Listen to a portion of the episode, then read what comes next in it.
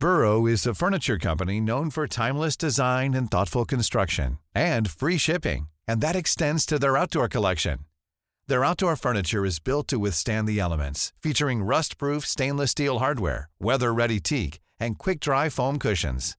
For Memorial Day, get 15% off your Burrow purchase at burrow.com slash ACAST and up to 25% off outdoor. That's up to 25% off outdoor furniture at burrow.com slash ACAST. Heraldo Radio, con la H que sí suena y ahora también se escucha.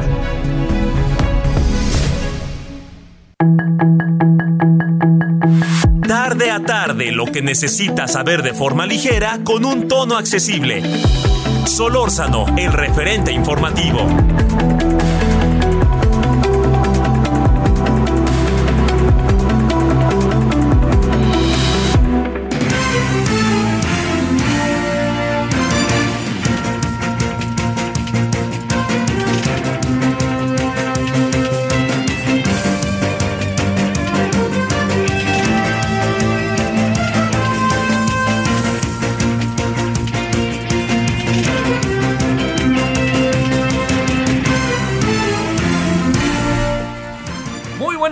Aquí andamos como todas las tardes, día jueves 14 de julio, día de la Revolución Francesa. Andan en fiestota los las y los franceses, la embajada incluso hizo aquí un, un cóctel para recordar la, uno de los pasajes más intensos, más bellos, más propositivos, de mayor contenido de la historia de la humanidad, como es la Revolución Francesa. Bueno, oiga, pues aquí andamos, le agradeciéndole que nos acompañe. Estamos en el día, ya le dije, 14 de julio. En nombre de todas y todos quienes hacen posible referente, su servidor Javier Solórzano le desea un buen jueves que haya tenido y mejor jueves lo que queda de él. 98.5 de FM, Heraldo Radio. Mire, eh, hay, hay como hay este, varios asuntos. Sigue siendo un. La verdad, la verdad que se me- es como un laberinto, ¿no? De repente me parece que se pasa ya demasiado. La visita del presidente. Eh, me parece que hay análisis que son muy buenos. Hemos tenido la oportunidad de escuchar análisis sumamente buenos, se lo digo. Eh, eh, gente que nos ha hecho el favor de, de platicar con nosotros, tanto en radio como en tele, que me parece que nos han dicho cosas de primerísimo orden, que nos ayuda muchísimo a entender que de eso se trata, que entendamos exactamente qué puede tener la, la visita. Algo para considerar de la visita. Para, no para cerrar, porque el tema estará ahí, porque acuérdese que estamos esperando el tiempo, ¿eh? así le diría, estamos eh, espe- esperando el tiempo en que todo lo que dijeron se cumpla. Algunos han hablado de que, que Estados Unidos hizo frío, le hizo, fue frío Estados Unidos. Otros, to- todo esto, to- todas las cosas que se dicen. Mire, porque ayer dije algo y me dijeron que ya parecía yo, este, este ¿cómo se dice? Este, eh, de- de- seguidor eh, de, de- lo que está pasando en el país con la 4T. No, no, no se trata de eso.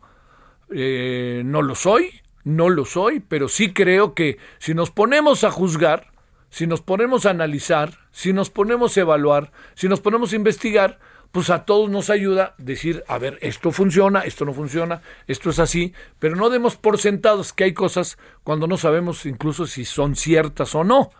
A ver, ¿por qué razón el presidente no se quedó en este en la embajada de México? Porque hasta el día de ayer en la tarde Esteban Moctezuma Barragán salió del COVID. No se quería quedar por eso.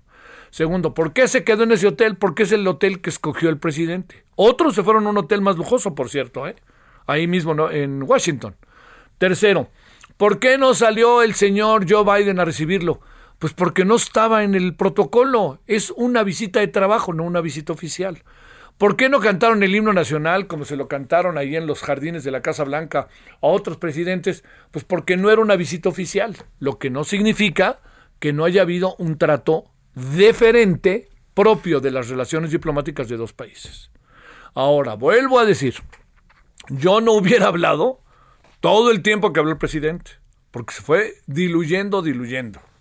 Fíjese, es, es paradójico que de repente nos estemos acordando de lo que pasó el día martes, porque una eh, periodista de Milenio mantuvo su teléfono todo el tiempo sin chistar para grabar todo y que llamara la atención particularmente de Joe Biden, pues eso les dice un poco en qué ánimo pudiera haber estado Joe Biden al escuchar todo eso. Y eso no lo podemos perder de vista.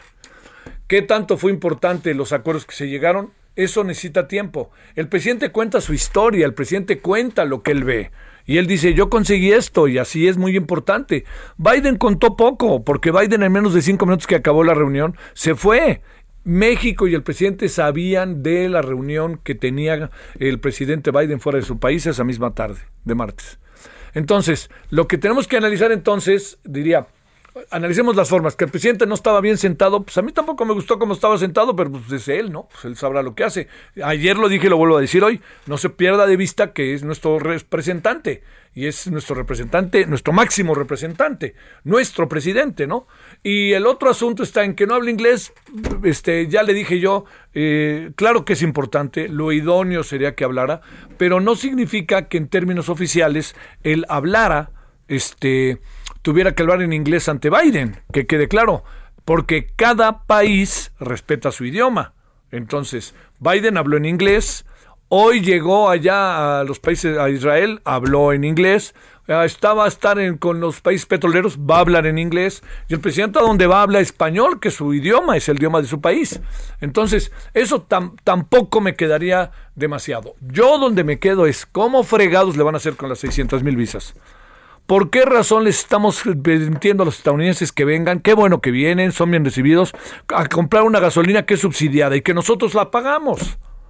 Esas son las cosas que yo creo que tendremos que tener más cuidado y saber qué exactamente pasa. Y no solamente es eso, también hubo acuerdos que son importantes. Uno de los acuerdos importantes, muy importante, y ahí soy enfático, es todos los alimentos, todo los, el sector agropecuario que del cual México se va a ver beneficiado. Claro que va a pagar, pero acá. Y esa es una respuesta que sí fue un, eh, digamos, fue un tomar distancia por parte de Joe Biden cuando el presidente dijo, ¿de a cuándo acá? No, el presidente mexicano, China es el mercado del mundo. Y le dijo, le dijo Joe Biden, perdóneme, perdóneme, pero no es el mercado del mundo. No es el mercado del mundo y aquí yo se lo voy a demostrar. Entonces, esas son de las cosas. No hay mucha empatía entre los presidentes. Pues mire, la empatía siempre sirve. Eso hace que las cosas fluyan. Pero no estoy tan seguro que, este, que de fondo haya en todo esto algo que, que pudiera haber cambiado las cosas. ¿no? Yo creo que, mm, si usted me permite, una de las partes, dirán los diplomáticos mucho mejor que yo si tenía sentido, ¿no? Una de las partes importantes es eh, una especie de, de, resolver, ¿no? Diferencias, circunstancias, este, diría yo que se han dado entre, entre los gobiernos, entre los presidentes particularmente, eh, entonces, tampoco aquí tiene mucho sentido que alguien presente una fotografía de los presidentes abrazados y diga todos los que dijeron, ¿no? Todos los que dijeron que el presidente este Biden y el presidente López Obrador estaban distanciados, este por favor, tampoco sean manipulados, manipuladores. Espérenme, ese por ahí no va. O sea, las fotos y las relaciones públicas en las, en las reuniones, en los encuentros internacionales, en los encuentros propios de los presidentes, son un lugar común. Espérenme, nadie va a sacar haciéndole este distancia o poniéndole mala cara al presidente, un presidente al otro. Pues nadie lo va a hacer, hombre. Además, ¿qué, qué, sentido tendría hacerlo, por Dios? Pues se supone que se trata de otra cosa. Eso también le digo, todo, todos los que dicen es que ya ven, ahora sí, se llevan muy bien. No, hombre, no, no están bien no están bien, no hay tanta empatía, hay circunstancias que ahí están y que de alguna otra manera pues están latentes, pero son suficientemente profesionales para entender qué deben hacer y qué no deben hacer. Entonces, yo le digo, para cerrar, en suma, ¿qué es importante de la reunión? Los acuerdos, lo que pase, lo que venga, el resto, si se llevan bien o se mandan este saludos este por WhatsApp, no me importa. El asunto está en lo que aquí concretamente se tenga como resultado. Y ahí es donde nosotros como país tenemos el derecho a exigir, tenemos la derecho obligación de exigirle al presidente López Obrador y que el presidente haya hecho bien su trabajo. Si no lo hizo bien, ahí es donde debemos de juzgarlo. Y no hay que esperar mucho para ver si lo hizo bien o no, ¿eh? No hay que esperar mucho. Bueno, ahí entendiendo que eh, todo lo que pudiera decirse al respecto, etcétera, etcétera, ahí lo ponemos en la mesa. Ahora, Punto y seguido, que no punto y aparte. La verdad es que en algunas cosas, Morena, sus gobernadores y la jefa de gobierno son como los de antes. Son como los de antes. Estos, esta, estas tweets que manda la señora Claudia Sheinbaum y este desplegado en los periódicos de los gobernadores me recuerdan tanto, tanto a los 60, a los 70, cuando Luis Echeverría, cuando López Portillo, cuando Díaz Ordaz, López Mateos era presidente. Me acuerdo tanto, créame, con Díaz Ordaz y López Mateos, y sí, lo viví un poco como de refilón por la edad, pero cuando López Portillo y Echeverría lo viví en carne propia. Lo viví porque además incluso lo llegué a conversar y yo ya trabajaba, etcétera desplegados. El héroe, de las, el héroe de la nación que puso en alto el nombre de México, no marchen, son igualitos a los de antes. Ese es el, incluso el uso del lenguaje. Entonces yo creo que ahí deberían de, yo les diría, no niego que deban de darle loas a su jefe, ¿no? Porque además el asunto aquí es como suele pasar, si lo hacen porque lo hacen y si no lo hacen porque no lo hacen. Pero ya que lo hicieron, pues oigan, eleven el nivel del debate, ¿no? No sean así, digan algo interesante, ¿no? Pero no nos vengan a decir, eh, nuestro puso en alto el nombre de México. A ver, yo quisiera saber por qué razón puso en alto el nombre de México. A ver, díganme qué pasó en concreto que puso en alto el nombre de México. Espérame, fue a hacer su chamba, pero no puso en alto el nombre. Es que ahora nosotros, porque México, pues yo diría que fue una relación de presidentes en donde cada presidente plantea lo suyo, etcétera. ¿Usted se imagina un desplegado de los gobernadores demócratas en Estados Unidos? Joe Biden, que puso en alto el nombre de Estados Unidos ante el presidente de México, pues por ahí no creo que vaya, ¿eh? Pero sí, son como los de antes en algunas cosas. Digan lo que digan los demás, como diría Rafael. Bueno, y otro asunto, punto y aparte ahí sí, rápido eh, creo que en el tema Laida Sansores, déjeme plantear algo. Yo creo que ya no hay marcha atrás. O sea, no vengamos ahora con que no pasó nada. No hay marcha atrás. ¿Qué quiero decir? Que la señora Laida Sansores ya se metió en un lío, metió en un lío a otros y los otros están en un lío. A ver, Vamos a suponer que el tema de las mujeres a las que hace referencia la señora Laida Sansores es cierto. Vamos a suponer, sin concederé que quede claro. Si es así, ¿cómo es posible que se lo anden mandando a Alito? Alito en todo esto, ¿qué papel juega? ¿Se los pide o no? ¿Y cómo es posible que Alito lo traiga en su teléfono? Todo eso, espéreme, ese es, un, ese es causal de ley olimpia y es un causal para irse sobre Alito, ¿eh? Pero señora, si usted dijo, yo nomás las dije para que estuvieran alertas, perdóneme, no me diga que el, que la bomba atómica no sabía lo que iba a hacer. Perdóneme, ya sabía la secuela. Usted sabía, señora Ley de Santores, lo que iba a provocar diciendo lo que dijo. Y a esto agreguemos otra cosa. Se le ha pasado en la ilegalidad difundiendo audios por aquí, por allá y por todos lados. Está bien, pero pues debe de haber una acción de carácter legal. Y también hay algo, ¿eh? Está echando a perder el debido proceso. Nos hemos metido en un lío mayúsculo, perdón, se han metido, yo, ahora sí que yo, ¿por qué va? Se han metido en un lío mayúsculo. Y la señora Laida Sansores está actuando verdaderamente como utilizando la legalidad y las instituciones de manera discrecional y puede estar echando para afuera, así se lo planteo, echando para afuera puede ser algo muy importante, echando por la borda del debido proceso. Y entonces, con todas las responsabilidades que puede tener, todas que puede tener, el señor Alejandro Moreno se pueden ir por la banqueta para llegar hasta la, hasta la barranca y perderse en, las, en la profundidad por una muy sencilla razón. Porque no va a haber manera de que lo juzguen por todo el proceso previo que se está haciendo, en donde se rompen derechos que tiene cualquier persona presuntamente acusada. Porque acuérdese que se presume la inocencia, ¿no? Bueno, dije acusada, quise decir persona presuntamente inocente. Bueno, como ven, pues estamos aquí en medio de todo un vendaval de cosas, un conjunto de circunstancias que están por aquí, por allá, por todos lados están moviéndose y bueno, pues vamos a ver cómo se van cómo se van desarrollando, cómo van estableciéndose, cómo van acomodándose, sin perder de vista que eh, hoy me acordé mucho de otros sexenios también, cuando dijeron, estamos ya cerquita de agarrar al chueco. ¿Se acuerda?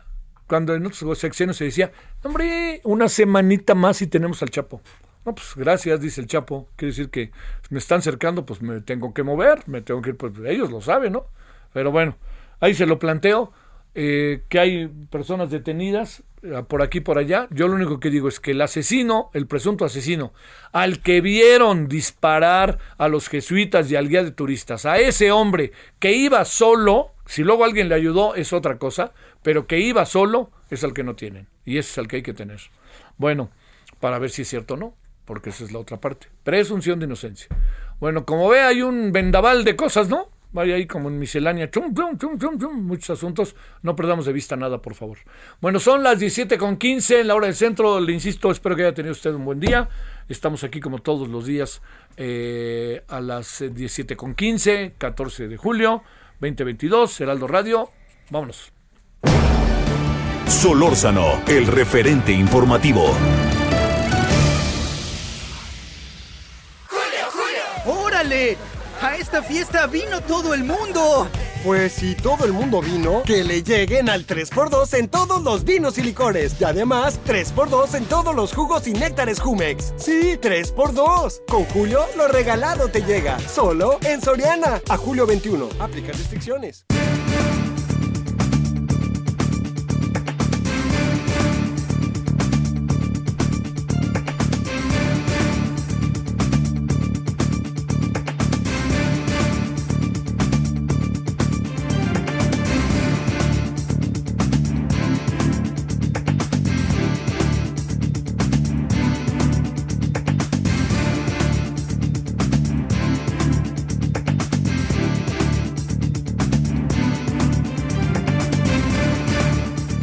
Bueno, aquí andamos de vuelta, 17 con 16 en la hora del centro, día de la semana. Estamos en el jueves, jueves, día de la Revolución Francesa. Bueno, 14 eh, de julio. Le quiero agradecer, le queremos agradecer a Juan Carlos Piña, profesor de Derecho del TEC de Monterrey, Campus Querétaro. Juan Carlos, ¿cómo has estado? Muy buenas tardes. Muy buenas tardes, Javier. Eh, muy bien, muchas gracias. A tus órdenes. Gracias. A ver, hay una serie de estudios que nos están mostrando un nivel de corrupción que alcanza a que alcanza diría yo a pues sí, ¿no? Este a los funcionarios cuando se supone que estamos en búsqueda de que las cosas sean absolutamente diferentes en relación a los gobiernos. Y particularmente dos gobiernos, uno de Nayarit y el otro de Campeche, y los dos son gobiernos que, le recuerdo, son gobiernos que estaban, así como usted y yo lo sabemos, de Morena, que presumieron lo contrario. Juan Carlos, ¿es cierto no es cierto? ¿Qué investigación tienes? ¿Qué sabes sobre esto? Así es, efectivamente, estos estudios, Javier, los realiza eh, World Justice Project, eh, recabando datos de diferentes instancias, eh, sea INEGI, el secretario ejecutivo del Sistema Nacional de Seguridad. Y tal y como lo mencionas, Javier, efectivamente hay un repunte en dos estados particularmente que tiene que ver con dos factores eh, muy particulares. El primero de estos es el incremento de denuncias por delitos cometidos por servidores públicos. Eh, la verdad es, eh, es importante destacar que esta métrica, este dato se obtiene de las carpetas de investigación que se inician por hechos probablemente constituidos de delito que se atribuyen a servidores públicos. En el caso que nos, ocupa de estos eh, dos estados, de estas dos entidades federativas, hay un incremento de un 600% en el, eh, hablando del, estado de, de Campe, de Nayarit, perdón, este, y, bueno, eh, resulta preocupante. ¿Qué podemos advertir en este sentido? Pues creo que el sistema de pesos y contrapesos no está funcionando. Es decir, eh, si hablamos estrictamente de una de las eh, características del Estado de Derecho es hay una deficiencia en la aplicación de la ley tendiente a detener el abuso de poder, los actos de corrupción y resulta preocupante. Esta medición se hace por los primeros meses del presente año y resulta que hay un incremento notorio en eh, las denuncias por delitos cometidos A ver, espérame tantito, Juan Carlos. Eh, Juan Carlos, espérame tantito, que estamos teniendo problemas con la recepción. A ver qué, qué es lo que, lo que sucede. Estamos hablando sobre un estudio que muestra cómo en algunos estados de la República Mexicana, particularmente, este, este es, un estudio del World Justice Project, WJP, WGP, que se observa eh, que en el caso de Nayarit las cosas son, eh, se van agudizando en términos de eh, una evidente y clara presencia de asuntos de carácter de corrupción en las áreas de gobierno. Y el segundo asunto, bueno, ahí de manera colateral, lo que sigue de ahí, la otra parte es lo que tiene que ver directamente con eh, Campeche, en donde en Campeche se pasó del sitio 16 al 21 y que el factor ausencia de corrupción bajó del sitio 8 al 10. O sea, ahí se ve la corrupción, se ven cosas como para hacer crítica, se ven cosas que están siendo latentes, fehacientes a los ojos de los ciudadanos y los ciudadanos están viéndolo. Entonces, este, no sé, ¿podemos seguir o no seguimos? Porque estamos este, teniendo problemas ahí con la recepción con Juan Carlos. Eh, a ver, Juan Carlos, ¿me escuchas? ¿Me, ¿Me escuchas, Juan Carlos? No evidentemente. Ah, bueno, gracias Juan Carlos. A ver, entonces déjame plantearte para, para, para ir este, viendo. Entonces, quiere decir que eh, en este momento nosotros estamos ante Nayarit, sí, gracias, ante Nayarit con una condición totalmente adversa, al igual que Campeche. ¿En dónde aparecen los hechos de corrupción más marcados, Juan Carlos?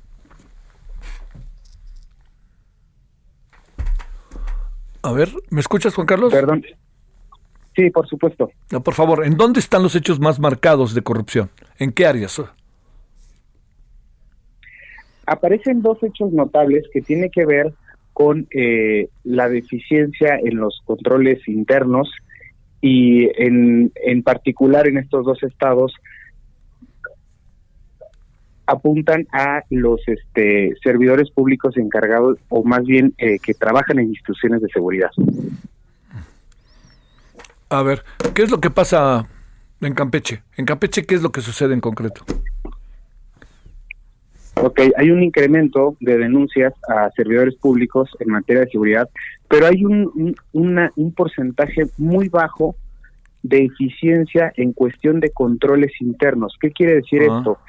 Eh, según la encuesta eh, realizada recientemente, eh, no existe eficiencia, es decir, las denuncias no llegan a sancionarse, no hay servidores públicos sancionados, entonces, y no hay controles preventivos tendientes a, evitar conductas eh, o actos de corrupción. Entonces, todo esto deriva en, en, un fenómeno de impunidad que eh, detona en un eh, esquema de desconfianza del mismo del mismo gobernador para denunciar estos actos. este, a ver, son gobiernos nuevos, ¿no? Son gobiernos que uno supondría que ahí tendrían que meter la mano, son gobiernos pues bueno, que en pasados procesos electorales de hace un año y un poquito más, son gobiernos que ganaron y que en ambos casos ganaron con contundencia, ¿no? Por supuesto, podría tendría que esperar, o sea, se esperaría que, que, empiece a, a, repuntar un cambio positivo. Sin embargo, recordemos que en cada cambio de gobierno nos, este, se puede prestar a un fenómeno de, eh, de persecución, por decirlo de una manera, o bien quizás están incentivando de manera muy efectiva la cultura de denuncia y esto se ve reflejado en el inicio de las carpetas de investigación. Habría que hacer un análisis más minucioso en ese sentido.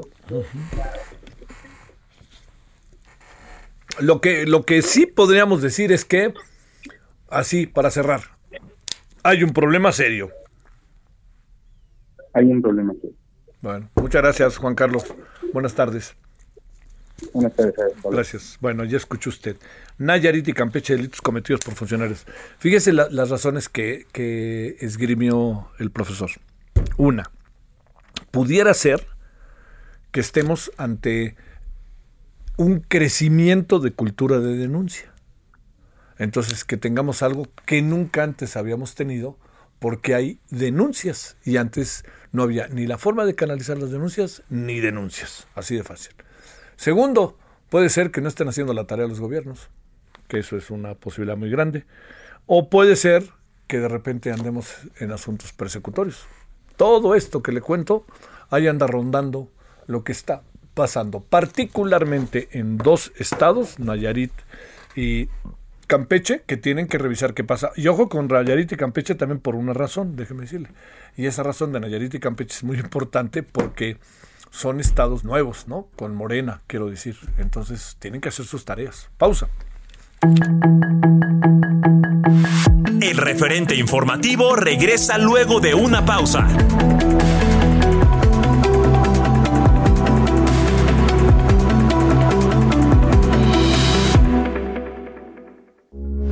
Heraldo Radio, con la H que sí suena y ahora también se escucha.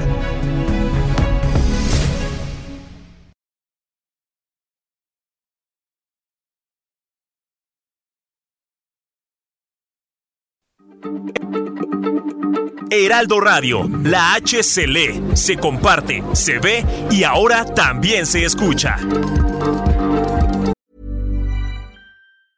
Burroughs Furniture is built for the way you live. From ensuring easy assembly and disassembly to honoring highly requested new colors for their award-winning seating, they always have their customers in mind. Their modular seating is made out of durable materials to last and grow with you. And with Burrow, you always get fast, free shipping. Get up to 60% off during Burrow's Memorial Day sale at burrow.com slash ACAST. That's burrow.com slash ACAST. burrow.com slash ACAST.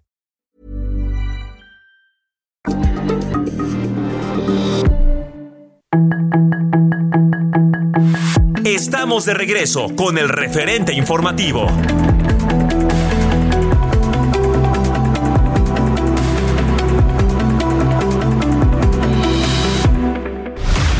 El referente informativo le presentamos información relevante. Delitos de alto impacto bajaron 54% en la Ciudad de México, asegura Claudia Sheinbaum. Ricardo Monreal pide a Morena no replicar las viejas prácticas de los partidos agonizantes. Arturo Saldívar niega que la Suprema Corte de Justicia de la Nación retrase asuntos relevantes para la 4T. Secretaría de Seguridad y Protección Ciudadana confirma que están listos los resultados de la exhumación de Devani Escobar. San Luis Potosí rompe récord de contagios de COVID-19. Baja California registra primer caso de viruela del mono. Asesinan al hijo del expresidente de Honduras, Porfirio Lobo. Derrumbe sepulta escuela rural en Colombia, reportan niños atrapados. El exconsejero de Seguridad Nacional de Estados Unidos, John Bolton, reconoce haber ayudado a planificar golpes de Estado fuera de su país. Llegó el momento de levantar las copas. Y para mí llegó el momento de bajarlas con el 2x1 en toda la cristalería y plásticos del departamento de hogar. Y además 2x1 en calcetería para toda la familia. Con Julio lo regalado te llega. Solo en Soriana. A julio 14. Aplican restricciones.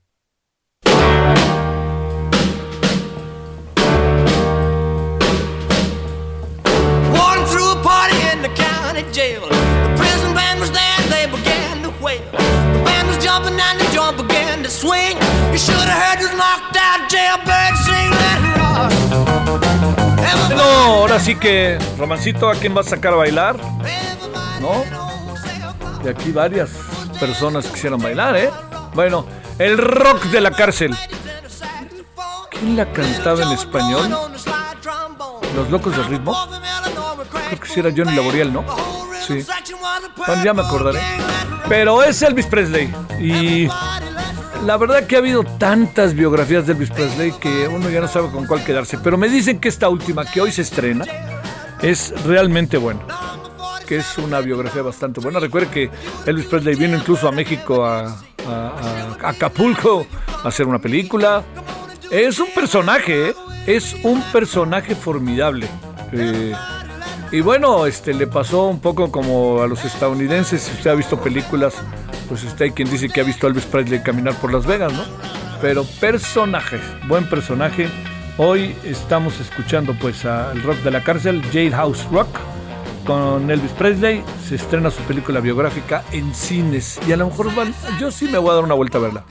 La verdad, porque me parece un buen personaje Elvis Presley. Por el significado social que tuvo. Y musicalmente pues, fue una cosa nueva, ¿no? Inventó movimientos que fueron considerados en su momento de cintura atrevidísimos. Y ahora vea lo que vemos. Será cuestión de tiempo para que la sociedad se fuera abriendo y abriendo y abriendo. 17.33 en hora del centro. No one's looking at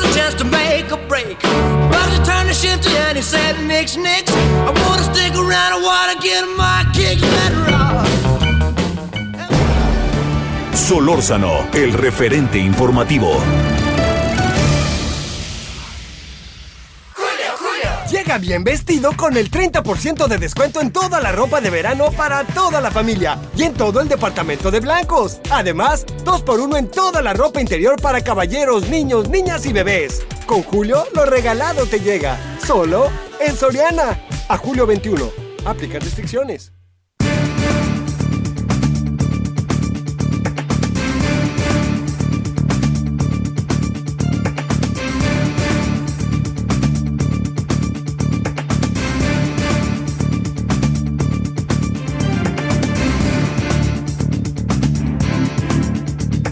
Entonces aquí andamos. eh, le quiero, anda vendiendo su depa el señor Peña Nieto, por si usted quiere. No lo está vendiendo ahí en, en Madrid, por si usted quiere entrarle. Lo que le puedo decir es que pues, es un departamento muy, muy caro.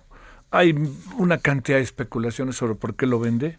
Pues yo lo que creo es que pues lo, lo ha de querer vender. Pues yo creo que se sabe muy, pues se sabe hasta cierto punto, no muy, pero hasta cierto punto acosado, ¿no? Entonces quiere quitarse también algunas cosas. Pues a lo mejor está haciendo también negocio, necesita dinero. ¿Para qué necesita dinero? Pues usted a saber, para cosas, pagos de impuestos, que a lo mejor le sabe que le van a meter el acelerador. Eh, también recuerde que ya está señalado por Pablo Gómez, así hay que decirlo, ¿no? Más que por la UIF, por Pablo Gómez y a correr. Y también le diría que ahí escuché también lo de la boda. Le puedo decir que por ahí no va. Este va por el lado otro que le dije, ¿no? La boda ya, ya vendrá. Es el primer domingo de octubre, por cierto. Este, y se presume que será en Madrid, pero vamos a ver si hay cambio de planes. En fin, no, no, no me atrevo a decir mucho más porque si estuviera enterado, pues se lo diría. Pero lo que sí le digo, que esto es importante, lo que sí le digo es que pues vende su depa por si usted andaba buscando uno. 17.36 en hora del centro. Le agradecemos al maestro Erubiel Tirado, coordinador del Diplomado de Seguridad Nacional y Democracia y Derechos Humanos por la Universidad Iberoamericana. ¿Cómo estás, Erubiel, maestro? ¿Cómo te ha ido? Muy bien, Javier. Un saludo y un abrazo para ti y tu auditorio. Gracias, igualmente. Oye, a ver, este, hoy, hoy sé que formarían parte de tu análisis, pero déjame ponerlo en la mesa para que, pa- pa- para que lo juntes, ¿no? Si no te importa uno. Lo que pasó en Topilejo, ¿no? Como un asunto de enorme relevancia, pero ¿sabes también qué otra cosa, además de lo de Topilejo? El hecho de que el presidente hoy haya dicho, cuando se habló de Sinaloa, del cártel, supone- suponemos, de los hijos este, de, de Are- del señor Chapo Guzmán, que, que diga el presidente que no tiene información de que el cártel de Sinaloa esté en la Ciudad de México y que ya esté a la vuelta de la esquina todo, ¿no? Así tal cual. Bueno, está en la ciudad, pero me refiero a la vuelta de zonas de concentración este, poblacional más altas. A ver, ahora sí que venga de ahí, Rubiel. Bueno, pues empecemos por la por la expresión del presidente, Sí. eh, sobre todo viniendo de él cuando eh, él personalmente dice que, que el presidente es el personaje y la autoridad más informada del país, ¿no? Entonces, cuando obviamente no es la primera vez que, eh, que maneja información o nos da respuestas en función de cierta conveniencia pues política en ese sentido, ¿no? Y que ahora dice él que pues, no tiene no tiene conocimiento y tampoco tiene otros datos, ¿no?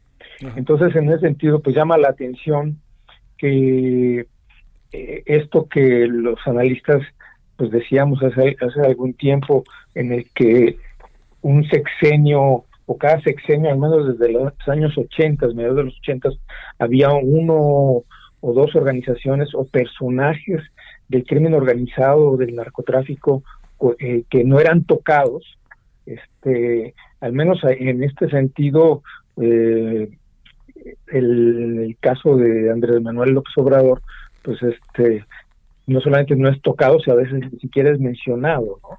Cuando lo que estamos viendo y lo que llama la atención precisamente es que todo indica que la actividad de este de estos de delincuencial detectada en Topilejo pues este apunta hacia el cártel de, de, Sinaloa o los hijos del Chapo, ¿no? Que son precisamente, pues, todo el mundo debe recordar el Culiacanazo, ¿no? En, en ese sentido que, que de hecho el propio presidente es el que recula y, detiene toda una operación en el que si no se hubiese hubiese sido de esa manera, habrían extraditado a uno de los hijos del Chapo. Y que precisamente, al menos es lo que se tiene ahorita disponible en cuanto a información, pues todo apunta que, que precisamente a Ovidio es al que se le tiene que es el que está conectado con esa actividad del Topilejo, ¿no? Pues llama la atención simplemente la, la, la, pues la aseveración del presidente en, en cuanto a ignorancia o a no tener otros datos, ¿no? Sí. Oye, es que cuesta un poquito de trabajo de, de pensar que, que, se pueda hacer una afirmación de esta naturaleza, eh, Erubiel, y que esta afirmación sea eh, yo, yo no sabía. Yo me pregunto dónde está la labor de inteligencia y cómo de manera, entiendo que fue un interrogatorio rápido, pero Omar García Harfuch en menos de, ¿qué será? De seis horas nos dijo de dónde venían y quiénes eran. Así es, eso es precisamente lo, lo sintomático y lo significativo. Eh, y, ahorita, si, si, quieres, abundamos en cuanto a lo que es el contexto general de la ciudad y la actividad delincuencial en este en esta ciudad. Uh -huh. Pero precisamente eh, no solamente llama la atención la ignorancia o la evasiva del presidente, sino que a mí me, me preocupa más porque, en efecto, ahorita ya se empiezan a llenar la boca este, la jefa de gobierno, algunos entes o personajes de, de, de, nivel federal, o se empieza a filtrar información de, de las entidades militares sobre la actividad de estos grupos delincuenciales hacia el sur de la ciudad. Y entonces yo me pregunto si efectivamente se tiene ya cierta profusión de conocimiento de datos de, la, de esta penetración en la Ciudad de México de estos de, de estos personajes de estas organizaciones o organizaciones vinculadas a los cárteles externos eh, este porque hasta ahorita se nos se empieza a dar a conocer ¿no? sí, sí, sí, sí. porque no se se había hecho eh, eh, es las, las detenciones antes no entonces a mí la verdad me, me, recuerda mucho a veces hasta el, el, el, la, los los trágicos acontecimientos de Tláhuac hace algunos años, en el que personal de inteligencia federal pues fue detectada y, y, y que en, en, en, que fueron linchados, ¿no? Sí. Y que un error de precisamente de, de, apreciación y de, y de actividad de inteligencia puede llevar a, a tragedias, ¿no? Sí. Este no ha sido el caso, pero aquí lo relevante es más bien lo que no se nos termina diciendo, ¿no? Como bien estás apuntando tú. Pero es que, es que también, fíjate, Rubiel, eh, digamos, eh, nos deja un poco como la intemperie, porque, este, digamos, también hay otra cosa. Es, estamos en tiempos de cargada tan inquietante que ahora resulta que este, los principales este, elogios vienen hacia la jefa de gobierno y no hacia el hombre que echó a andar todo el asunto, pero no, no, no buscando tratar de, de aclarar todo lo que pasa, sino ya echándose con la corcholata por delante, ¿no? Eso precisamente sería lo, lo, lo, más reprobable en términos de seguridad, ¿no? Sí. Que se capitalice en términos políticos. Pero vuelvo a lo mismo, o incluso iría un poco más, a, más profundamente a la cuestión de que estas, esta, este escenario eh, preocupante de penetración de un cártel externo, particularmente el de Sinaloa, este, eh, tiene una actividad en un, en un área y en una alcaldía que básicamente ha sido uh, zona de dominio de, yo diría que hasta de un clan político, ¿no? O si no es que hasta familiar, ¿no? Recordemos hasta que pues, cuando eran delegaciones, allí estuvo el Pino, eh, Salvador Martínez de la Roca, después Carlos Simas, este, la misma Claudia Sheinbaum más recientemente, ¿no? Es decir, entre PRD y Morena, pero básicamente el mismo tipo de grupo que ha estado ahí esto sufructuando el dominio político. Entonces eso nos lleva a ver o a preguntarnos si e, esta, esta, este dominio ya ha ido perdiendo su, su fuerza de tal manera que, que permite este tipo de, de fenomenología criminal específica, ¿no? de un cártel externo, o bien este hay otros acuerdos. Lo planteo como hipótesis simplemente, ¿no? Claro. Oye, a ver, eh, Rubiel, ¿piensas que, eh, que, que, digamos, eh, digamos, en el diagnóstico que podría tener, ya no hablo de las reuniones de las 6 a las 7, pero el diagnóstico propio de la Ciudad de México, este tema no hubiera estado en la mesa y no se hubiera llegado a ciertas conclusiones cuando se hablaba cotidianamente de los problemas de seguridad de la ciudad? Sí, sin duda. Este, hoy precisamente el, secretario de Seguridad señala pues, que nunca han negado la presencia de los de los cárteles en, la Ciudad de México, la existencia del crimen organizado. Pero eso es muy recientemente. Además, yo creo que sería absurdo negar lo evidente, ¿no? Este, cuando tenemos presencia de cárteles nativos, si me permites la expresión, como el, el cártel de Tepito, La Unión, este, de claro. ¿no? Este, y, y la penetración de grupos externos, ya sea que se, se coluden con grupos locales o subgrupos, que eso también existe, eh, eh, y, que van tratando de, de, controlar corredores de acceso a la ciudad. Recordemos que, que, nuestra ciudad tiene colindancia pues, con varios estados, ¿no? Y bueno, este, ahorita pues, estamos poniendo nuestro ojo en el sur de la ciudad, pero en, épocas pasadas no muy lejanas veíamos el asunto en, la parte oriental de la ciudad, ¿no? Tláhuac, Palapa, ¿no? La colindancia con Ciudad de Coyotl, este, son corredores específicos con también una peculiaridad eh, distintiva sobre el tipo de delincuencia que se que se va generando ahí o las eh, sustancias que van que van pasando por, por esos corredores o la penetración. Lo mismo podemos decir del poniente, ¿no? Esta zona que, que va por Santa Fe, que no está ajena también al corredor de, del tráfico de sustancias y que obviamente también va, va diferenciándose con el dominio de ciertos grupos. Es decir, es complejo. Tenemos grupos eh, este, locales de crimen organizado también los grupos externos que pueden estar haciendo, digo, antes se hablaba de una especie como de santuario para los grupos externos. Parece que eso, ese, ese, ese tipo de, acuerdos o de pax narca entre narcos, este, ya se acabó, ¿no? Lo que estamos viendo precisamente como de Topilejo es que este, no tarda, no, o sería cuestión de tiempo en ver ya una disputa abierta en el que a lo mejor eh, esta ciudad, donde todos los grupos de seguridad están involucrados, este, se convierta también en un escenario de disputa eh, entre, entre delincuentes, ¿no? Y que la autoridad tenga que actuar. El problema en este escenario es que los que estamos en medio pues, somos los ciudadanos de a pie. Sí, ¿no? sí, sí, sí, sí, sí, sí. Oye, este, ¿y tú crees que hagan acusa de recibo? El presidente como que le pareció, digo, no quiero juzgar, este, digamos, uno debería de juzgar lo que se dice, pero en términos generales me pareció como, como que no le concedió la relevancia que uno podría darle al hecho de que además de los pequeños cárteles que se mueven en la Ciudad de México, estemos sumando a uno de la dimensión y de todos los estigmas que hay en relación a él, como es el cártel de los hijos del Chapo, ¿no? Pues eh, no solamente eso, eh, recordemos también la rivalidad con otro cártel, que por cierto es al que se le apuntó la autoría de la, del, del atentado en contra del secretario Claro, claro, claro, Jalisco, ¿no?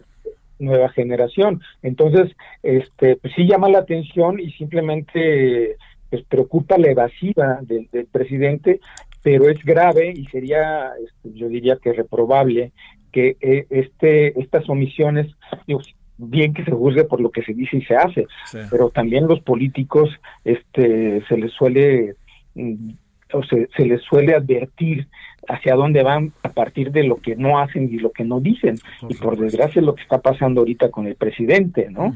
y, y, y, y, eso es lo que llama más la atención, sobre todo por la, la, la trascendencia y la magnitud del, de las organizaciones que pueden estar detrás de esta de esta de estos incidentes, ¿no? Sí. Te mando un gran... Sí, dime, dime, dime. Pero nada más por, por redondear esta parte de la reflexión, porque se dice, es que están a la puerta de la ciudad. Este, yo, yo pregunto, ¿de veras están a la puerta de la ciudad? Claro, simplemente lo que estamos viendo es, una, es un síntoma de, de que pues, ya, ya entraron y simplemente están aguardando o resguardando una de las de los accesos y ese corredor ya, ya lo está dominando el cártel de Sinaloa. ¿no? Sí, sí, sin la menor duda. Te mando un gran saludo, maestro Rubiel Tirado. Muy buenas tardes, gracias que estuviste con nosotros. Un abrazo, Javier, hasta luego. Gracias, gracias. Vámonos a las 17.49 en la hora del centro a asuntos económicos. Le cuento que no sé si ya vio cómo está la inflación de Estados Unidos y cómo está el, pes, el euro y el, el dólar y cómo está la nuestra. A ver, vamos viendo. La doctora Leticia Armenta, economista, profesora investigadora del TEC de Monterrey. Doctora Leticia, ¿cómo has estado? Buenas tardes. Muy bien, muchas gracias. Muy buenas tardes. ¿Qué anda pasando con la inflación estadounidense que ya le pega al consumidor común, al común, al, este, y y qué vendrá respecto a ella y qué pasará con nosotros. Cuéntanos qué ves. Bueno, pues eh, definitivamente este periodo de inflación es una de las consecuencias que el COVID nos ha estado presentando. No podemos decir nos ha dejado porque todavía está presente.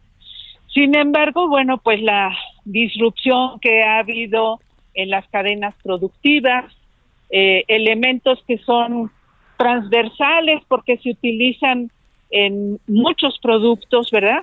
Pero no solo eso, también el hecho de que países importantes en producción de granos, por ejemplo la India, eh, el tema de Ucrania igualmente, pues le ha pegado a los alimentos. Y hoy por hoy, finalmente, pues en un mundo tan estrecho, ¿verdad? Que estamos tan interconectados, es eh, muy complicado tener un panorama distinto a lo que ocurre a nivel internacional. Es la mayor inflación de Estados Unidos desde 1981. ¿Ante qué estamos, doctora? Sí, es una cosa terrible y, y parte, digamos, de justamente esta cifra, pues nos habla de que es un fenómeno, vuelvo a insistir en este, en este aspecto, que es un fenómeno global. Eh, los Estados Unidos siempre han mantenido una inflación muy controlada, ¿verdad? Típicamente. Obviamente eso, eh, hoy por hoy, una inflación tan elevada, pues simplemente las cifras que nos acabas de mencionar, ¿no? Es, algo que no se acostumbra, que no se observa. Eh, la Reserva Federal, junto con las otras reservas, porque recordemos que son regionales, pues son muy disciplinadas en el sentido precisamente de mantener inflaciones bajas. Claro. ¿Por qué esta vez no? Pues justamente porque hay fuentes de inflación que están más allá del alcance de la reserva. Y yo enfatizaría precisamente esta parte. Es una inflación que tiene su origen perdón, me voy a ver muy economista, pero del lado de la oferta, ¿verdad? ¿Qué quiere decir eso? Pues quiere decir que cuando hay cadenas productivas que no se llevan a cabo en tiempo y forma, que cuando la disminución en la producción se hace presente, por eso mencionaba los granos, etcétera, bueno, pues eh, esta menos eh, posibilidades de tener productos en los mercados y podemos hablar, vuelvo a insistir, desde los alimentos hasta los bienes industriales más sofisticados, pues cuando no hay suficiente oferta, de manera natural el mercado eleva los precios justamente por eso. A ver, para, para cerrar, este, doctora Leticia, ¿qué anda pasando con nosotros en ese sentido? Entendiendo que también tenemos una dinámica propia que de problemas que tenemos, pero también pues somos ciudadanos del mundo, diría yo, ¿no? Exactamente. Y en este caso yo observo eh, la influencia de la inflación de Estados Unidos hacia nosotros, pues al menos en dos vías, ¿verdad? Una vía que tiene que ver con la parte productiva, porque hoy por hoy, pues la economía mexicana está muy integrada a los Estados Unidos. ¿Qué quiere decir? Que traemos eh, insumos, traemos materiales, traemos productos semi-terminados y en México se hace otra parte de la transformación, ¿verdad? Para llegar al producto final. Ah. Esa es un, una línea, ¿no? De impacto. La otra parte tiene que ver con esto que tú mencionabas al inicio, ¿verdad? Eh, las divisas, como eh, en este mercado, pues obviamente eh, los precios de las diferentes monedas se ven impactados con estos datos precisamente de inflación. Directamente afectan al valor de la moneda. Mm. Y por supuesto, pues al eh, depreciarse una moneda, en este caso el dólar, tiene un efecto directo sobre el peso mexicano. No tanto por esa vía previa que, que mencioné, esa parte productiva, sino porque al final de cuentas el mercado de divisas, como cualquier mercado, ¿verdad? Se están compitiendo los diferentes elementos. ¿Dónde invertimos? En pesos, en dólares. Entonces, todo ese flujo, ¿verdad? pues nos provoca el contagio. Doctora, te mando un gran saludo, Leticia Armenta. Gracias. Muchísimas gracias. Buenas tardes. Gracias. Nos vemos a las 21 horas en hora del centro, Heraldo Televisión, referente a Dios. Hasta aquí Solórzano, el referente informativo.